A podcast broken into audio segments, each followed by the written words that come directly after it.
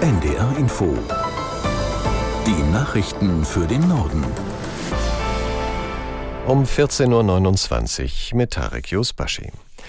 Der Bundestag hat die Reform des Staatsangehörigkeitsrechts beschlossen. Das Gesetz der Ampelkoalition sieht vor, dass Einbürgerungen künftig einfacher werden. Caroline Wöhlert aus der NDR Nachrichtenredaktion mit den Einzelheiten. Wer schon lange legal in Deutschland ist, soll sich künftig schon nach fünf Jahren um den deutschen Pass bewerben können. Zurzeit geht das eigentlich erst nach acht Jahren. Wer besonders integriert ist, zum Beispiel gut Deutsch spricht oder sich ehrenamtlich engagiert, soll den Pass sogar schon nach drei Jahren bekommen können. Außerdem sollen alle Menschen ihre bisherige Staatsbürgerschaft behalten können, wenn sie sich in Deutschland einbürgern lassen. Bis jetzt mussten sie die meistens abgeben. Für Menschen, die von Sozialleistungen leben, soll die Einbürgerung aber schwieriger werden. Für die Regierung ist das Ganze ein wichtiger Schritt, um Deutschland attraktiver für Fachkräfte aus dem Ausland zu machen.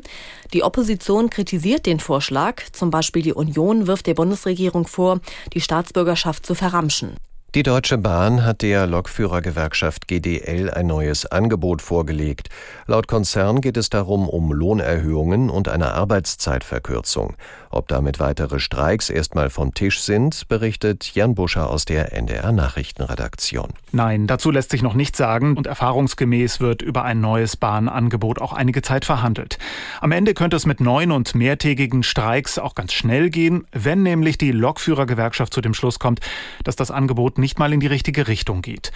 Die Bahn bietet jedenfalls nach eigenen Angaben unter anderem an, dass Beschäftigte von 2026 an eine Stunde weniger arbeiten können, ohne Lohn abgezogen zu bekommen. In ganz Deutschland gibt es heute wieder Kundgebungen gegen Rechtsextremismus. Im Norden sind Demos unter anderem in Kiel und Stralsund geplant, sowie die größte am Nachmittag in Hamburg. Die Organisatoren erwarten dort mehr als 10.000 Teilnehmerinnen und Teilnehmer. Wegen einer gleichzeitigen AfD-Fraktionssitzung im Rathaus findet die Kundgebung nun am Jungfernstieg statt. Zur Demo aufgerufen hat ein breites Bündnis von Gewerkschaften, Vereinen und Verbänden aus Kultur, Sport und Gesellschaft. Unter anderem appellieren der Unternehmerverband Nord und die für Ostdeutschland zuständigen katholischen Bischöfe an die Wähler, nicht für die AfD oder andere rechte Parteien zu stimmen. Nachdem der Haushaltsausschuss des Bundestages den Etat für das laufende Jahr beschlossen hat, gibt es Kritik. Die Union spricht von einem haushaltspolitischen Scherbenhaufen und einem vollkommen chaotischen Verfahren. Aus Berlin, Lissy Kaufmann. Es braucht einen komplett neuen Haushalt, sagt der haushaltspolitische Sprecher der Union Hase. Die Ampel spare zu wenig und habe keine Pläne, um die Wirtschaft zu stärken und somit die Einnahmen in Form von Steuern anzukurbeln. Die AfD kritisiert die angegebenen Schulden in Höhe von 39 Milliarden Euro als falsch. Der haushaltspolitische Sprecher Böhringer sagt, in Wirklichkeit seien die Schulden fast doppelt so hoch, weil man beispielsweise auch die Kredite aus dem Klima- und Transformationsfonds dazu rechnen müsse. Die Ampel tut das nicht und schafft es so, in diesem Haushalt erstmals wieder die Schuldenbremse einzuhalten. Die Stadt Hamburg will das Elbtower Grundstück zurückkaufen. Die Eigentümerin, die Elbtower Immobilien GmbH, hat Insolvenz angemeldet. Laut der Stadtentwicklungsbehörde will Hamburg nun sein Wiederkaufsrecht geltend machen. Demnach könnte die Stadt das Grundstück für 117 Millionen Euro zurückerwerben und würde so sogar 5 Millionen Euro Gewinn machen. Der Elbtower soll einmal 245 Meter hoch werden. Bisher sind 100 Meter fertig. Seit fast drei Monaten gibt es nun schon einen Baustopp, weil dem Signa-Konzern das Geld ausgegangen ist. Israel hat seine Angriffe auf Ziele im Süden des Gazastreifens fortgesetzt. Augenzeugen und der palästinensische Rote Halbmond sprachen von Luftangriffen und Artilleriebeschuss in den frühen Morgenstunden in der Stadt Khan Yunis.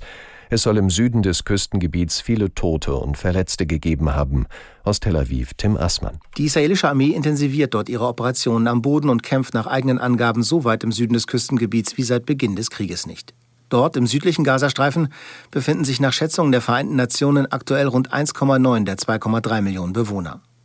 In Israel nimmt unterdessen die innenpolitische Debatte über die Strategie der Regierung an Schärfe zu. Wer eine absolute Niederlage der Hamas verspreche, sage nicht die Wahrheit, erklärte der ehemalige Armeechef Gadi Eisenkot, der auch Mitglied im Kriegskabinett ist. Eisenkot widerspricht Aussagen vom Premierminister Netanyahu, der angekündigt hatte, Israel werde die Hamas vollständig vernichten. Netanyahu hält die Fortführung der Kämpfe auch für nötig, um eine Freilassung der Geiseln zu erreichen. Ex-General Eisenkott erklärte nun, nur ein Abkommen werde die Geiseln lebend zurückbringen. Spanien hat im vergangenen Jahr so viele ausländische Touristen gezählt wie noch nie. Nach Angaben der Behörden kamen mehr als 84 Millionen Urlauberinnen und Urlauber in das Land. Das war ein Prozent mehr als im Vor-Corona-Jahr 2019. Die internationalen Gäste gaben im vergangenen Jahr 108 Milliarden Euro in Spanien aus. Die Tourismusbranche ist für die spanische Wirtschaft ein wichtiger Faktor und macht einen deutlich höheren Anteil aus als zum Beispiel in Deutschland. Und das waren die Nachrichten.